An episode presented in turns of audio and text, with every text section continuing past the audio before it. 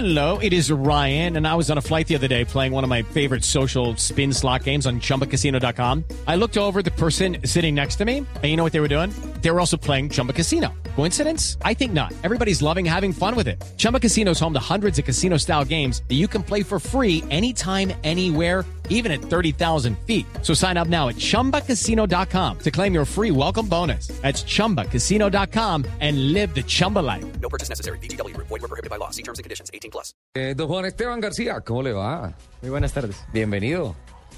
Buenos días, 10 de la Ah, mañana. bueno, buenos 32. días. Días aún. pero no importa, no Tiene el horario europeo. Pero él es el que corre en Estados que de Unidos. Estados Unidos, sí. ¿Qué más, Juan Esteban? Muy bien, gracias. ¿Qué tal? ¿Cómo va todo? Pues bien, afortunadamente nos está yendo muy bien en el extranjero. Estamos corriendo en Estados Unidos en una categoría que se llama Super Late Model. Y hasta ahora ya hemos obtenido dos triunfos y, hemos- y principalmente en todas las carreras hemos tenido un top 5. Y hasta ahora nos ha ido muy bien, la verdad. Juan Esteban, eh, tenemos que ser un poquito más gráficos. Eh, Super Late Models, NASCAR. Sí, son NASCAR. vehículos Stock Cars, son los famosos carros V8 de NASCAR. ¿Qué conferencia corre usted? ¿Podría repetir la pregunta? ¿Qué conferencia? ¿En qué, en qué región está corriendo? Estoy corriendo en este momento en Los Ángeles. En Los Ángeles. Sí. O sea, en la costa oeste. Sí. Está todo concentrado allí. Sí, pues en este momento estoy corriendo solo en la costa oeste, pues por temas de mi equipo.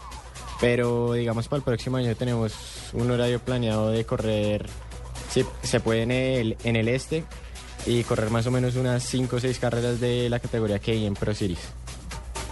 De la KM Pro Series. Sí. Que eso ya tiene algunas de que comparte con las series nacionales Exacto. en los Super Bowl. O sea que ya se empieza a acercar a, a los Super Bowl. Sí, la verdad es que por mi edad no podía correr en óvalos de mayores a una milla, sino que ya como voy a cumplir 17 años ya puedo competir en ellos. Voy a cumplir 17 años. Sí, tiene 16 años. Recordemos que es un piloto bogotano y que hace parte del equipo Performance Position One. Sí. los Estados Unidos. Eh, este año, a propósito, eh, ¿cómo le fue? ¿Cómo ha terminado la temporada? Porque aquí nos llegaban boletines de su exitosa participación eh, permanentemente. Bueno, eh, la verdad en este año estaba corriendo solo en la categoría Late Model y decidimos hacer un cambio de categoría a la de Super Late, pues como para ir creciendo de categoría y afortunadamente en mi primera carrera logré obtener un primer lugar a una diferencia de 6 centésimas de segundo del segundo.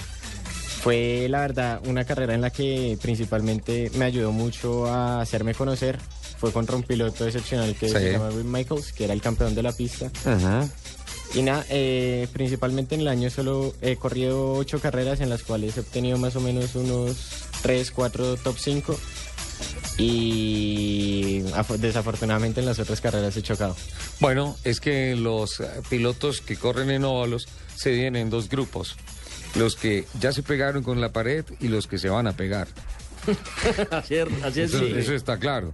Además, tienes que estar buscando el límite siempre y hay que probar el concreto. Sí, la verdad es que hasta este momento no he tocado la pared, pero he estado muy cerca. Desafortunadamente en mi última carrera, que era la de Las Vegas, que era la carrera más importante del año, eh, eh, duré hasta la vuelta 143 en un top 15 y faltando 7 vueltas me, me chocaron. Esteban, ¿por qué, ¿de dónde sale y por qué los Stock Cars? ¿Fenómeno Pues- Montoya? ¿Efecto Montoya? ¿Influencia Montoya? No, nada de Montoya. La verdad es que eh, cuando yo estaba corriendo karts, mi preparador Juan David Peña te- estaba trabajando en un equipo, en el equipo de Position One. Sí. Y pues como para ir creciendo en nivel y todo, empecé a correr carreras en Estados Unidos con ese equipo. Cuando Y- hablamos de Juan David Peña, estamos hablando del presidente del desafío Procart en Colombia, el DPK. Sí, correcto. Entonces, eh, como él trabaja en ese equipo, el equipo cerró su equipo de karts y dejó solo su equipo de NASCAR. Entonces el equipo me ofreció una oportunidad para correr con ellos y pues ahí estoy. ¿Y cómo hace con los estudios? ¿Ya terminó bachillerato? ¿Lo hace a distancia? ¿Tiene un profesor particular? ¿O definitivamente se dedicó a los autos? No, en este momento estoy estudiando en el Colegio Bilingüe Richmond, pues me quedan todavía dos años y la verdad es que es muy duro, pero gracias a este colegio me ha apoyado demasiado. ¿Tiene, tiene como base Los Ángeles? O sea, vive allá. Eh, no, estoy viviendo en Colombia, sino que estoy viajando una vez por mes. Ah, ok, una vez por mes. A cada competencia. Juan Esteban, en los Stock Cars, otra cosa completamente diferente. Los óvalos, otro mundo completamente diferente. Pues sí, la verdad es que el tipo de manejo, pues todo es totalmente diferente. El carro en sí cambia, los pesos, frenos, la tecnología que se usa La, pues, la, digamos, los sistemas de aerodinámica, como ahorita estaban hablando, también cambia todo.